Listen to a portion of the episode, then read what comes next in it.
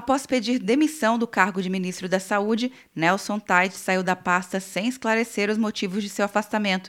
Em entrevista coletiva na tarde desta sexta-feira, o ex-ministro da Saúde disse que foi por escolha. A vida é feita de escolhas e eu hoje escolhi sair. Eu não aceitei o convite pelo cargo. Eu aceitei porque eu achava que podia ajudar o Brasil e ajudar as pessoas. Em breve discurso de despedida, Nelson Tait destacou suas ações à frente da pasta durante quase um mês. Traçamos aqui um plano estratégico.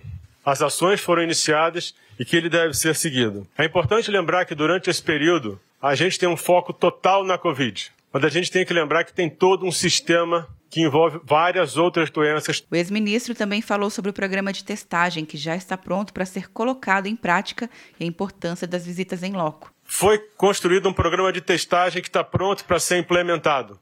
Isso vai ser importante para que a gente entenda a situação da Covid no Brasil e a sua evolução. A gente iniciou as visitas nas cidades mais atingidas que é fundamental você estar tá na ponta. Foi fundamental para a gente estar com essas pessoas, entender o que acontece no dia a dia, ver o que está sendo feito, entender melhor o que acontece na ponta. Ele fez um agradecimento aos profissionais de saúde que estão na linha de frente no enfrentamento ao vírus e ao presidente Bolsonaro. O pronunciamento do ex-ministro aconteceu no Ministério da Saúde, ao lado do secretário executivo, general Eduardo Pazuello, cotado para ser o interino da pasta.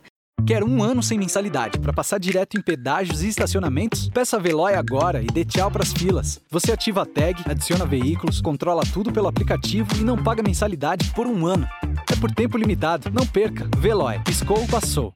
De Brasília, Luciana Castro.